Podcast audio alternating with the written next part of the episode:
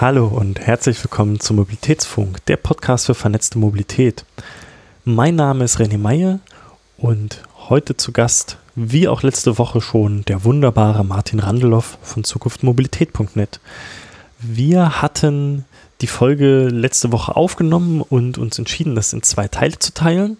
Das ist jetzt der zweite Teil. Falls ihr den ersten Teil über den öffentlichen Nahverkehr verpasst habt, dann schaut doch bitte gleich mal auf mobilitätsfunk.de oder auf ähm, die Podcast-App eurer Wahl, damit ihr die Folge nochmal nachhören könnt. Die heutige Folge geht um die Zukunft der Mobilität und ich wünsche euch ganz viel Spaß dabei. Wenn wir jetzt mal sozusagen den Blick auf die auf die nächsten Jahre, die nächsten Wellen hatten wir vorhin richten. Was, was denkst du, was, was wird passieren? Was, was muss, was muss passieren? Gibt es vielleicht auch Sachen, wo du sagst, okay, da sind wir gerade wirklich auf einem richtig guten Weg oder Sachen, wo wir unbedingt nachsteuern müssen?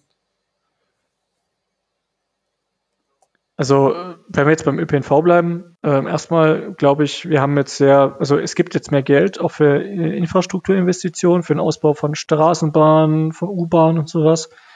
Ähm, das ist sozusagen halt für insbesondere städtischen ÖPNV eine, eine Voraussetzung, hier eben ausbauen zu können, ähm, um hier auch not, notwendige neue Kapazitäten zu schaffen, um hier eben auch eine leistungsfähige Alternative zum privat besessenen Pkw darzustellen.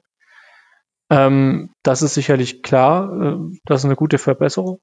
Ähm, auf technischer Seite haben wir jetzt die Elektrifizierung im, im, bei Busantrieben auch als, als Komponente. Ähm, sicherlich ähm, das Thema der, also die, die, die Möglichkeiten, es, ich möchte jetzt nicht sagen die Digitalisierung, weil ich finde diesen Begriff ein bisschen unglücklich. Ähm, aber ich sage mal so, ähm, Ticketsysteme, die eben auf neue Technik setzen, ähm, die Information und Informationsverarbeitung in Echtzeit ermöglichen, dynamische Preissetzung und sowas, das ist jetzt etwas, was sicherlich in experimentellen Formen die nächsten Jahre kommen wird. Ähm, das Ganze löst halt nicht strukturelle Probleme, insbesondere halt im ländlichen Raum. Ähm, wobei wir da ja natürlich auch jetzt flexiblere Bedienformen sehen, langsam. Also ich kann natürlich auch kleinere Fahrzeuge einsetzen, die kann ich auch dynamisch äh, sozusagen nach entsprechenden Bedarfen äh, disponieren. Also sprich, ich kann ja den Nutzer oder die Nutzerin äh, dazu animieren, entsprechende Fahrzeuge, so wie wir es klassisch kennen beim Anruf Sammeltaxi über, über Apps oder über also über eine Hotline als, als Rückfallebene zu buchen und kann dann, e, muss dann eben sozusagen nicht äh, ein Fahrplan 24 Stunden sozusagen am Tag halt fahren lassen, auch wenn gar keine Nachfrage da ist, dann kann bedarfsgerecht äh, steuern. Das ist sicherlich ein Thema, ähm, was wir im ÖPNV jetzt äh, gesehen haben. Und wenn wir auf die anderen Verkehrsarten gehen, ähm, im Thema Radverkehr haben wir jetzt sicherlich äh, regulatorisch kleine Fortschritte gemacht mit der neuen Straßenverkehrsordnung, dass es da auch jetzt ein, Überhol also ein Überholabstand mal fixiert ist. Ähm, viele Städte, die ja eben auch entsprechende Finanzmittel jetzt bereitstellen, wo es derzeit insbesondere an Planerinnen und Planern fehlt, um diese Mittel dann auch zu verbauen. Äh, das gleiche Problem haben, haben wir übrigens auch bei Straßenbahn und U-Bahn, also das mehr Geld, das äh, heißt noch nicht, dass da mehr Strecken am Ende rauskommen. Ähm, in die, diese Richtung, äh, der Fußverkehr, ja, also gefühlt kriegt er so seit zwei, drei Jahren ein bisschen mehr Aufmerksamkeit. Äh, manchmal gleichzeitig so als Gefühl, ja gut, äh, Kommunalpolitikerinnen und Politiker merken, dass sie auch mit Radverkehrsinfrastrukturmaßnahmen nicht nur auf Wohlwollen stoßen, sondern dann eben jeder Radweg hart umkämpft ist und dann ist der Fußverkehr doch vielleicht doch förderungswürdiger als mhm. der Radverkehr. Wir machen ja dann was. Ähm, das ist in dem Richtung und, und im Kfz-Verkehr beziehungsweise in der, in der, im Güterverkehr auch ähm, ist sicherlich so das Thema Elektrifizierung jetzt das, was kommt und was uns sicherlich auch die nächsten Jahre begleiten wird und was jetzt auch seinen Durchbruch erleben wird. Wenn man es mal sozusagen jetzt unter eine Klasse Heißt Elektrifizierung dort äh, elektrische LKWs oder heißt es äh, auf die Schiene? Es heißt äh, insbesondere Elektrifizierung von LKWs. Mhm. Also äh, insbesondere im Regionalverkehr, so bis 150 Kilometer äh, im Kleintransporterbereich, äh, für Kurierexpress-Paketdienste, ähm, also insbesondere dann im ländlich, äh, im städtischen Raum, wo ich natürlich dann die entsprechenden Herausforderungen von Luftqualität, von Lärm und sowas habe. Ähm, da ist das ein Thema. Ähm, und natürlich auch ein, ein Thema, ähm, was zum Beispiel die Zustell, also die, die Verlässlichkeit und Zuverlässigkeit des Logistiksystems angeht. Also wir haben ja dank E-Commerce und sowas seit den letzten Jahren einen enormen Anstieg äh, der, der Sendungen gehabt. Also wir sind ja, ich, ich weiß nicht, innerhalb von ein paar Jahren zwei, zwei Milliarden Sendungen pro Jahr mehr oder sowas. Also das sind ja Größenordnungen, die sind substanziell. Ähm, und die Fläche in der Stadt ist ja immer sozusagen das Problem. Und natürlich haben auch die Paketdienste genauso wie andere Lieferinfrastrukturen äh, eine Konkurrenz äh, um die Fläche, die halt oftmals zugeparkt ist. Und was dort halt jetzt teilweise angedacht ist, ist das Thema der Nachtzustellung, mhm. äh, weil nachts sind die Straßen freier oder frei äh, und man kann sozusagen gewisse Flächen dann störungsfrei anfahren. Man kann eben in der gleichen Zeit mehr Punkte bedienen und sowas. Und für diese Nachtzustellung, wo man natürlich dann in einer sensi sensiblen Zeit unterwegs ist, wo auch die Anwohnerinnen und Anwohner geschützt werden sollen, ähm, da muss man eben auf leise Antriebe setzen, man muss auf andere Lademittel setzen und sowas. Und das kommt halt. Ähm, ja. ja, und in dem Bereich sieht man das. Und ähm, wenn man es jetzt sozusagen größer zieht, ähm, also ich persönlich bin ja ein relativ großer Freund von Oberleitungs-LKWs, weil es ist einfach die, die einfachste, ressourcensparendste Möglichkeit, auch Fernverkehr im Straßengüterverkehr elektrifizieren zu können. Ähm, weil, wenn man, also wenn man sich das genau anschaut, die Bahn an den Relationen, wo die Hauptgüterströme sind, an der Kapazitätsgrenze operiert. Mhm. Und diese Kapazitäten neu zu schaffen bzw. zu erweitern mehrere Jahrzehnte dauert und mehrere Milliarden Euro Investitionen bedarf. Und diese Zeit haben wir insbesondere hinsichtlich Klimaschutz und sowas nicht. Mhm. Und es ist halt in der Öffentlichkeit und auch in der Politik aktuell nicht der Druck da und der Wille, hier substanziell Geld zu investieren. Ja. Vor allem auch die, der, der, der Wille äh, ist das, was, glaube ich, dann schwierig wird. Ne? Wenn du jetzt solche großen Infrastrukturprojekte angehst, äh, bist du halt sehr schnell in ewigen Verfahren aufgrund von jeder, jeder klagt nochmal und dann hast du sozusagen Verfahren, die sich immer weiter länger ziehen und dann, dann verzögert sich natürlich alles. Ne? Das, da, da müsste, glaube ich, mehr passieren, ähm, was, was die Leute im Kopf sozusagen ins Umdenken bringt. Das stimmt. Ähm, ja. ja, wir haben. Hm? Nein, mach, erzähl weiter. Ich wollte, ich wollte gerade, ich wollte, ja, wir haben, wir haben halt, wir haben halt so ein Problem, ähm, das ist, oder, also ich sehe es mittlerweile so als Problem an. Ähm, und das ist, hängt einfach damit zusammen, dass wir, dass die Gemeinwohlorientierung, glaube ich, in der Gesellschaft ein bisschen zurückgegangen ist. Also, dass der Egoismus stärker ausgeprägt zu sein scheint, als es früher der Fall gewesen ist. Ich, ich, ich weiß nicht, es ist nur so ein Gefühl, also es gibt, es gibt dazu auch Untersuchungen, dass man sagt, der Neoliberalismus hat dafür gesorgt, dass der Egoismus größer geworden ist und dass man mehr an sein eigenes Wohl denkt, als es an das Gemeinwohl. Und was natürlich dann auch darum geht, äh, wenn es um den Aufbau von Infrastrukturen geht, dass man natürlich erstmal an sich denkt und an theoretisch äh, theoretische Einschränkungen seines, seines Vermögens oder seines Alltags und so, und so weiter ähm, anstatt jetzt an das Gemeinwohl zu denken. Ähm, bestes Beispiel ist, wenn man sich einfach mal anschaut, wie die ähm, wie Bürgerentscheide zum Beispiel zu Straßenbahnerweiterungen ausgingen. Mhm. In Wiesbaden jetzt äh, die, das letzte bei der Citybahn. Ähm, da sieht man sehr deutlich, dass die Stadtteile, die da von dieser Straßenbahn profitieren, äh, dafür waren, insbesondere in den Innenstadtbereichen, und die ganzen Randbezirke und sowas, die eben nicht von dieser Straßenbahn profitieren, dagegen sind. Mhm. Ähm, wo man sich natürlich die Frage stellen muss, ja, natürlich habt ihr jetzt nichts davon. Aber es muss doch nicht immer euch auch nutzen. Es kann doch einfach der Gesellschaft insgesamt nutzen. Es kann doch unsere Stadt ja. insgesamt nutzen. Und ihr könnt jetzt einfach mal ne, diesen Egoismus wenn die, wenn die Infrastruktur besser ist, ist es für alle besser, ja. Theoretisch. Genau, und das ist halt, ist halt schwierig und man kann halt nicht alles für alle haben, insbesondere wenn es eben um liniengebundene Infrastruktur geht. Und ich, ich weiß, also ich weiß nicht, wie man das, wie man das überkommen kann. Dieses Problem hat man halt sehr, sehr oft. Und ähm, das, das ist etwas, was, was generell jetzt so ein bisschen aufbricht. Das ist auch ähm, solche Stadt, Stadtrand-Probleme, also Diskurse sind ein Thema, die sicherlich zunehmen werden. Genauso wie diese Stadt-Land-Diskussion, äh, Stadt-Land-Konflikte. Mhm. Ähm, wir möchten in unserer Stadt gerne nicht von Verkehr oder unter Verkehr leiden, unter Abgasen leiden. Wir möchten unsere Kinder auch draußen spielen lassen können, während eben der Mensch, der in ländlichen Räumen wohnt, äh, eben das Haus im Grünen hat und dort letztendlich diese Qualitäten, die die Stadtbewohner gerne auch hätten, sozusagen genießt, aber sagt, ja, ich muss aber hier an der Straße reinfahren ins Zentrum zum Einkaufen, zum Arbeiten. Es geht nicht, dass da irgendwie was passiert, äh, dass ich da jetzt nicht mehr langfahren kann oder dass da mhm. irgendwie Geschwindigkeit reduziert wird, weil da Kinder spielen. Das, das akzeptiere ich nicht, da fühle ich mich eingeschränkt. Also diese Konflikte, die, die zurzeit ja schon aufbrechen, die dürften sich eigentlich in den nächsten Jahren noch verschärfen.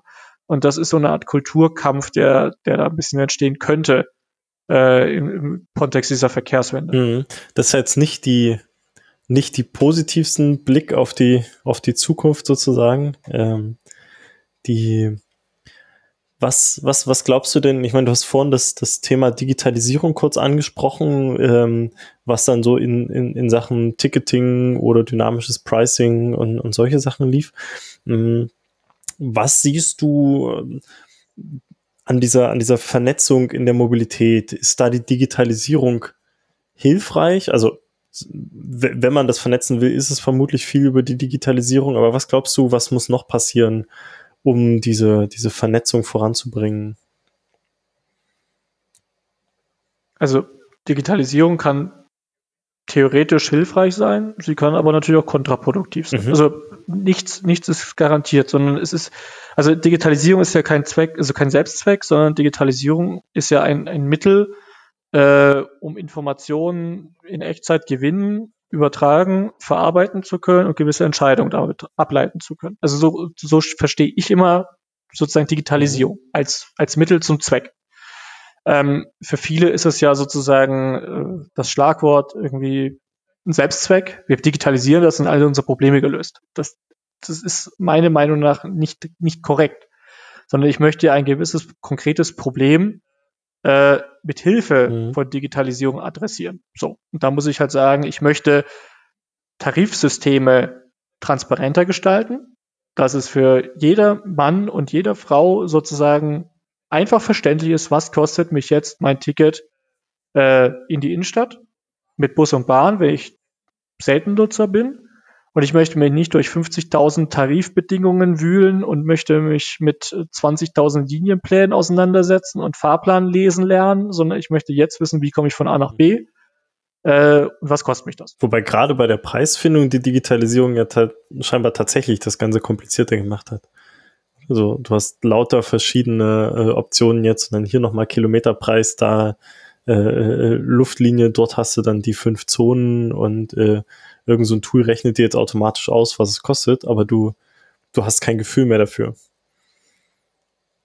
Ja, aber das Problem, das ist diese, diese, diese, ich, ich sag mal in Anführungszeichen, Tarifinnovation, die sehen wir ja schon seit mehreren Jahren. Also die sind jetzt ja nicht nur mit Digitalisierung entstanden, sondern die sind dadurch entstanden, dass versucht wurde, gewisse neue Nutzergruppen zu erreichen, und dann wurde halt ein klassisches Seniorenticket auf Papier gemacht, ein Junior-Ticket, ein Familienticket, ein, also weißt du, es gab ja, es gab ja schon, schon man ist ja schon seit, seit, seit mehreren, also man kam ja mal ganz ursprünglich von so Distanztarifen, dass irgendwie bei der Bahn zum Beispiel jeder Kilometer nach Tarif A, B, C, also C-Bahn-Nahverkehr, Fern, also langsamer Fernverkehr und schneller Fernverkehr, irgendwie so und so viel Pfennig gekostet mhm. hat.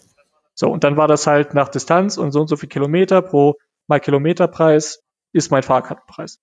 So. Äh, und dann kam eben das Yield Management, also die Auslastungssteuerung und Erlösmaximierung, das weil ja diese Fahrten immer äh, sozusagen einen hohen Fixkostencharakter haben. Also es ist eigentlich letztendlich egal, wie viele Personen in einem Fahrzeug, in einem Zug, in einem Bus und so weiter sitzen die in Anführungszeichen Fleischmasse macht nicht so viel aus, was zum Beispiel den Kraftstoff angeht, sondern die Personalkosten sind die gleichen, die Fahrzeugabschreibekosten sind fast die gleichen und so weiter. So. Das bedeutet, ich habe einen hohen Fixkostenanteil und ich kann halt über einen Fahrgast mehr zusätzlichen Grenzerlös erwirtschaften und ich versuche halt möglichst viele Personen in mein Fahrzeug zu bringen, aber nicht zu viele, sondern ich möchte sozusagen die maximale Summe von den ein. Mhm. Also nicht, ich möchte die maximale Anzahl von Fahrgästen haben, sondern ich möchte den maximalen Umsatz mit einer gewissen Anzahl von Fahrgästen haben. So. Das kam noch dazu und so weiter und so fort. Und diese ganzen Tarifgeschichten, die haben das Ganze halt so kompliziert gemacht, dass heute keiner mehr richtig durchblickt. Und was halt auch noch dazu kommt, ist, dass gesagt wurde, auch von der Politik, genauso wie die Verkehrsunternehmen das natürlich selber wissen, naja, wir können das Ganze nicht entschlacken, wir können es nicht einfacher machen, weil wir haben damit immer Erlösunsicherheit. Mhm. Also sprich, wir dürfen, wir müssen sozusagen, der, also man muss wissen, ÖPNV ist Zuschussgeschäft. Ähm, es gibt nur eine, nicht mal eine Handvoll von, Ver äh, doch, ne, stimmt nicht. Es gibt sehr wenige Verkehrsunternehmen, die ihre Kosten decken, mhm. also die so viel Geld einnehmen, dass sie selber sozusagen sich finanzieren können, sondern die meisten sind eben zuschussbedürftig in dem die, die öffentliche Hand eben Geld zuschießt. So. Ähm, hängt auch damit zusammen, dass es Daseinsvorsorge ist und dass eben nicht nur die äh, ertragsstarken Linien gefahren werden sollen zu den Zeiten, äh, wo eben Nachfrage ist, sondern dass man eben ein grundständiges Angebot über den ganzen Tag hinweg haben möchte. So. Ähm, aber weil eben Geld knapp ist, auch in den kommunalen Kassen, und weil die Verkehrsunternehmen halt auch wissen, sie können nicht immer zur Politik gehen und können sagen, wir brauchen 15 Millionen mehr pro Jahr, ist jede tarifliche, sozusagen, jede tarifliche äh, Innovation muss halt sozusagen nachweisen, dass sie nicht, also dass sie dadurch mehr Geld verdienen und kein Geld verlieren. So. Und das hemmt halt dieses System halt sehr stark, weil dann hat halt keiner sozusagen den Mut, auch zu sagen, okay, wir versuchen jetzt was ganz anderes. Wir machen es komplett einfach, dass es jede Sau versteht.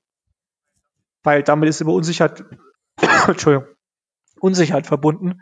Und äh, das Ganze kann ja auch schiefgehen. Deswegen passiert da mhm. nichts. Und ähm, deswegen sehen wir auch gerade, dass zum Beispiel so digitale, also elektronische Tarife irgendwie halt irgendwie so auf Systeme hinaufpassen, aber sie versuchen halt oftmals die Komplexität der, der Tarifstruktur, die man heute hat, auch wieder nur elektronisch zu machen. Aber was bringt das? Also, wenn ich die Komplexität des Fahrscheinautomatens im Smartphone habe, habe ich ja als Fahrgast nichts gewonnen. Mhm. So, ne? Sondern man muss dann halt auch den Mut haben zu sagen, okay, wir machen jetzt komplett zum Beispiel ein Check-in äh, also halt, also ein System, wo man sozusagen sagt, ich bin jetzt im Fahrzeug und ich bin jetzt aus dem Fahrzeug raus. Und da wird automatisch geschaut, äh, sozusagen, welcher Tarif ist da der günstigste. Ja, genau. Ähm, da, das ist das, wo es dann vielleicht die, die Komplexität wieder rausnimmt, genau. Wobei es immer noch unerwartet oder unvorhersehbar ist, was es nachher kostet im Zweifel. Ne? Ähm, da, da kommen wir schon in so Systeme, die sich dann schnell mal Mobility as a Service nennen. Wie, was, was glaubst du, was, was ist eigentlich der Kern von Mobility as a Service? Na gut, Mobility as a Service heißt ja letztendlich, ich habe gewisse Dienstleistungen äh, zur Ortsveränderung, die ich als Kunde nachfragen kann. Also ich brauche Mobilität, ich brauche, ich muss irgendwie von A nach B kommen. Und ich habe jetzt nicht meinen privat besessenen Pkw, der immer da ist, sondern ich nutze eine Kombination aus verschiedenen Verkehrsmitteln, um meine Mobilitätsbedürfnisse zu befriedigen. Mhm. Und das ist letztendlich Mobility as a Service, wenn man es im klassischen Sinne so sieht. Was ist das, hältst, hältst du das für, eine, für, für, ein, für ein zukunftsfähiges Konzept? Was muss da, was muss da passieren oder was ist da, was ist da gut, was ist da vielleicht zu bedenken? Also, also im Prinzip, Prinzip ja. Ähm, insbesondere im städtischen Kontext ähm, wo es, auch um Flächenkonkurrenz geht, sind natürlich privat besessene Pkw, insbesondere wenn sie im öffentlichen Straßenraum abgestellt werden, äh, mitunter problematisch. Ähm, aber per se ist halt noch nicht gesagt, dass Mobility as a Service alles besser macht und auch die Probleme in einer Stadt löst. Ähm, da gab es auch schon, also gab es schon Untersuchungen, weil, weil immer gesagt wird, ja, ähm, Smart Mobility, Mobility as a Service und sowas äh, löst unsere Verkehrsprobleme und so weiter und so fort. Ähm, und dann wurde halt mal genauer nachgeschaut, welche Funktionen oder wel also welche, welche Aufgaben übernehmen diese Anbieter ähm, und welche zum Beispiel Nachhaltigkeitsaspekte ähm, sprechen sie an, was sind Zugangshürden, die neu entstehen und so weiter und so fort. Ähm, und es hat sich gezeigt, dass eigentlich viele positive Effekte, die Mobility as a Service immer unterstellt werden, nicht nachweisbar sind. Was, was sind ähm, das, das was sind das für Effekte, die da nicht nach, nachweisbar sind?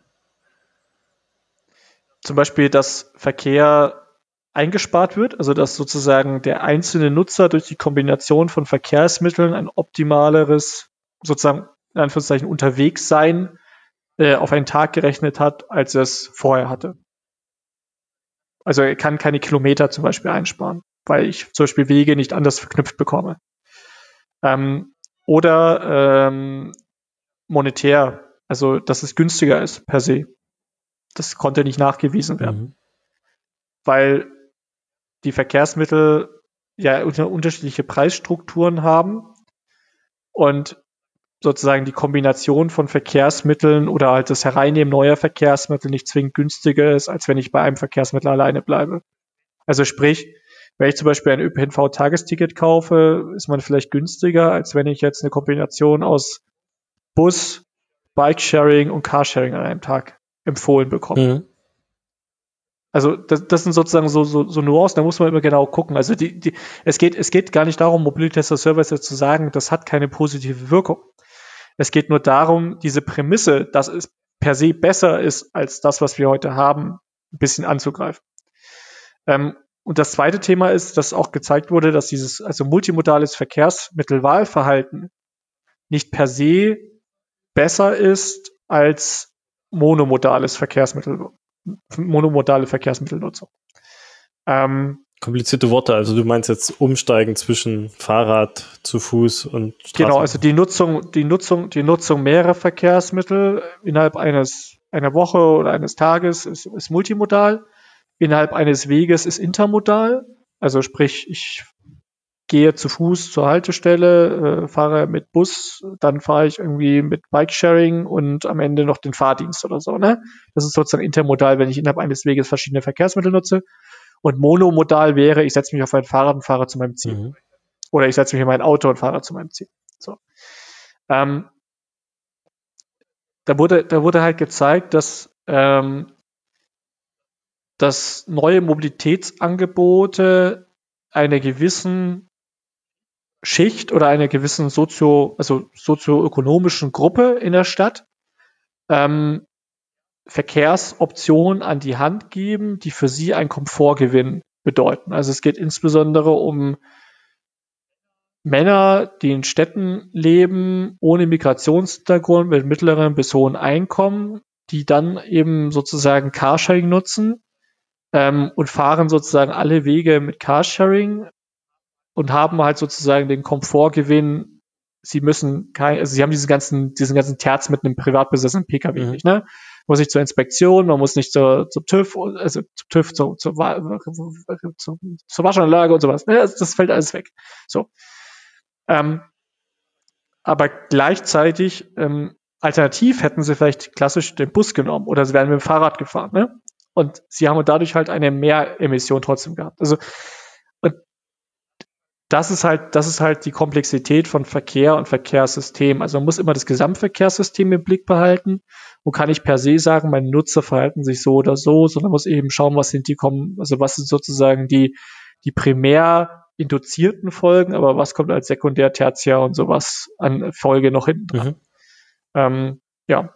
Und das gleiche gilt, also das gleiche gilt halt für alles so smarte Mobilität, also alle die Buzzwords, die es halt gibt, ne, äh, eine Automatisierung unseres Verkehrs würde per se alle Verkehrsprobleme lösen, ist so ein, ist so ein, so ein Thema ähm, und so weiter und also so fort. Also können wir, ähm. können wir auf jeden Fall festhalten, man kann, man kann immer mal gucken, dass es einzelne positive Effekte gibt, aber keins davon wird uns sozusagen äh, den gesamten Verkehr retten und also diese Extrempositionen sind halt auch, sind nicht die Lösung. Das wird nicht passieren. Genau, also die werden auch meistens nur von, also ich sag immer Tech Bros äh, versprochen, äh, die halt irgendwie jetzt eine coole Solution haben und, und, und, und so. Ähm, da geht es halt insbesondere um äh, Informations- und Kommunikationstechnologie. Ich habe jetzt die App oder ich habe den Algorithmus und ich kann alles optimieren und, und so. Ne? Also das sind ja diese Aussagen, die dann immer kommen. Liebe Venture Capitalists, gebt mir 300 Millionen, äh, ich verbrenne die euch in zwei Jahren, aber das wird das große Ding. Mhm. Ähm,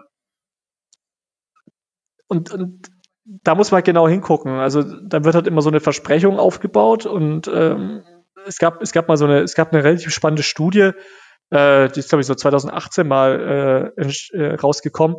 Da ging es mal um die, die Sichtweisen und die, ja, die Einstellung von äh, sozusagen diesen, diesen, diesen Tech-Bros, also den Unternehmerinnen und Unternehmern, äh, im, im, im so Verkehrsstartups, ne? Die halt immer gesagt haben, das ist irgendwie alles grün, das ist alles super und toll. Und die haben halt oftmals ähm, von, also die sprechen über Nachhaltigkeit, über Smart, also Intelligenz und sowas. Ähm, aber die verstehen sozusagen halt äh, die Begriffe anders, als sie zum Beispiel die Planung versteht oder die Kommune oder die Politik auch. Ähm, sondern die versuchen halt einfach, äh, das unter diese Labels zu packen und um halt möglichst, ja, ich sag mal, attraktiv zu sein, ne? Oder mal, boah, ja, die, die Lösung versuchen wir mal. Ähm, aber das Ziel ist natürlich, Geld zu verdienen und, und möglichst den Unternehmenswert zu steigern. Äh. Und nicht unbedingt um die Probleme ja, per se. Kommen wir vielleicht auch wieder an den Anfang, ne? dass, dass wir eigentlich ähm, eine gesellschaftliche äh, Änderung forcieren müssen und nicht zwingend nur auf die, auf die Technik achten sollten. Ähm, das ist vielleicht an der Stelle auch nochmal ein wichtigerer, äh, ein wichtigerer Faktor. Ähm, gut, du, wir, wir sind jetzt schon, schon, schon relativ weit in der Sendung. Äh, ich vermute mal, wir werden äh, das dann auch mal zwei Teile teilen oder so. Ähm, die, du machst ja äh, diesen, diesen, diesen Blog ähm, zukunftsmobilität.net, ne? Ähm, und auch das äh, Future Mobility Camp. Willst du da vielleicht noch was äh, dazu erzählen? Ja, ähm, hat, also das Future Mobility Camp ist, ist ein Barcamp äh, sozusagen im, im Verkehrsbereich, ähm, was mehr oder minder viele Barcamp-Elemente hat. Also das war mal Barcamp, also als klassisches Barcamp gestartet, dann war es ein bisschen mehr in diese klassische Konferenzschiene äh, abgerutscht und jetzt ist es wieder ein Barcamp. Vielleicht müssen wir kurz sagen, was ein, was ein ähm, Barcamp ist. Ich glaube, das, das, den Begriff kennt so. nicht jeder. Okay, so, so es ist eine Art, eine, eine Art Unkonferenz. Also bei normalen Konferenzen ähm, hat man ja so eine Art Programm und es werden Menschen von den Veranstaltern und Veranstaltern vorab ausgesucht und eingeladen, die dann Vortrag halten Diskussion machen. Und ähm, man die anderen Menschen, die bei dieser Konferenz sind, treffen sich dann irgendwie in der Kaffeepause und tauschen sich da aus und viele Leute gehen halt danach diese Konferenz irgendwie nach Hause sagen, ja gut, die Inhalte haben mich jetzt nicht so 100% interessiert, aber ich habe mal den oder die wiedergesehen und das ist total toll und schön, ne? Und bei einer Unkonferenz ist es so, dass es halt vorab kein festgelegtes Programm gibt, sondern alle Menschen treffen sich halt am Anfang zu einer Eröffnungssession und jeder kann halt ein Thema mitbringen, kann sich oben auf die Bühne draufstellen, kann sagen, ich möchte gerne meine 60 oder 90 Minuten, die ich jetzt hier zur Verfügung habe, folgendes Thema besprechen, diskutieren, behandeln. Äh, wer hat darauf Lust? Und dann gibt es sozusagen ein direktes Feedback aus dem Publikum. Und wenn man zum Beispiel Räume als Kapazität sozusagen Grenze hat, dann setzt sich sozusagen das durch, was äh, ja als also was auf breites Interesse stößt. So und dann mhm. kann man schwer wieder nach Hause gehen und kann sagen, ey, mich haben die Inhalte hier nicht interessiert, aber ich habe den und die mal wieder gesehen, sondern man kann ja nur sagen, ey, ich habe meine Themen, meine Interessen gefunden. Oder man ist halt auch selber in der Verantwortung zu sagen, na gut, wenn ich jetzt mein Thema da nicht finde, ähm, muss ich halt selber was mitbringen, kann ja meine eigene Session gestalten. und es ist halt auch ja. wirklich garantiert, dass am Ende die Sachen besprochen werden, die die Leute interessieren und du dann genau auch die richtigen, die richtigen Leute sozusagen an Bord hast. Das finde ich da drin immer spannend, ja. Genau. Wann, wann findet das genau. immer statt? Und, ähm, ja, ich weiß es noch nicht genau, wann es jetzt das nächste Mal stattfindet. Also wir, ich war ja schon im Februar mit einer Online-Veranstaltung dabei, äh, bevor das Ganze losging. Ähm, mit Corona, ähm, ich werde wahrscheinlich jetzt wieder irgendwann Anfang des Jahres, äh, des kommenden Jahres irgendwas starten. Äh, das muss ich auch mal jetzt zeitnah planen, wie ich wieder sehe, weil wir schon Dezember haben. Überraschung. Ähm, ja, es geht immer schneller, als man denkt.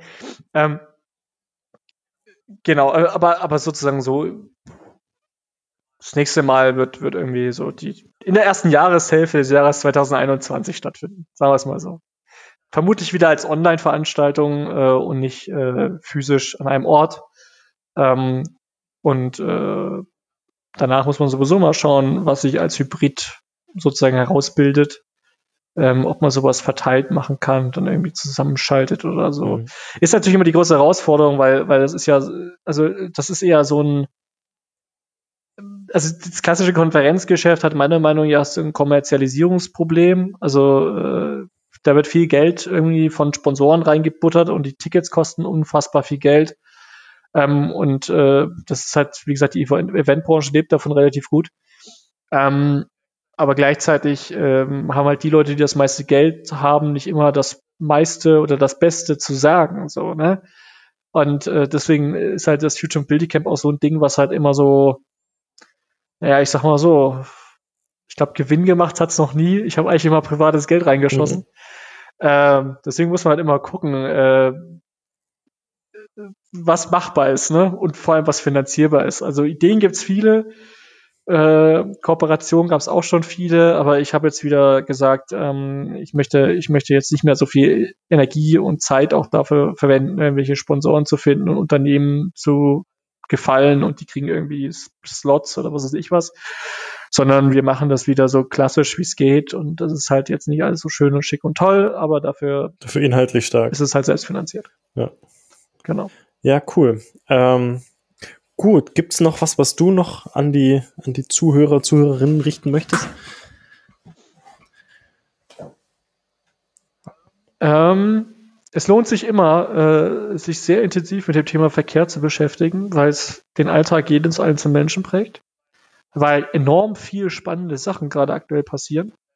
Ähm, und es ist eben mehr als äh, ein Ärgernis, wenn man mal unterwegs ist und was nicht funktioniert, sondern es ist eben ein sehr, sehr komplexes System mit vielen äh, ja, Zusammenhängen, mit viel äh, sozusagen auch Konfliktpotenzial. Mhm. Ähm, und das ist ein sehr, sehr spannendes Thema. Und ich möchte wirklich äh, dafür werben, äh, zu versuchen, das Systemverkehr besser zu verstehen. Man hat ein entspannteres, stressfreieres Leben äh, und kommt besser und sicherer an. Cool, das war ein schönes, schönes Schlusswort. ähm, genau, dann kommen wir nämlich auch schon zum Ende der Sendung. Ähm, ihr hört die nächste Folge auch wieder nächsten Mittwoch auf mobilitäts.de ähm, oder eben in der Podcast-App eurer Wahl. Wenn, wenn ihr da draußen, wenn euch irgendjemand einfällt, den das ganze Thema Verkehr, Mobilität, vernetzte Mobilität noch interessieren könnte, die das irgendwie spannend finden könnten, dann eine Bitte an euch, empfehlt diesen Podcast weiter, ähm, schickt die Links einfach rum. Aktuell ähm, stehen wir hier noch ganz am Anfang und ich glaube, umso mehr äh, Leute davon profitieren, desto, desto mehr Mehrwert können wir hier schaffen. Und ähm, deswegen wäre das großartig, wenn ihr einfach den Link weitergibt. Gut, dann äh, danke Martin und ähm, wir sehen uns, hören uns bestimmt nochmal. Dann tschüss. Gerne. Tschüss.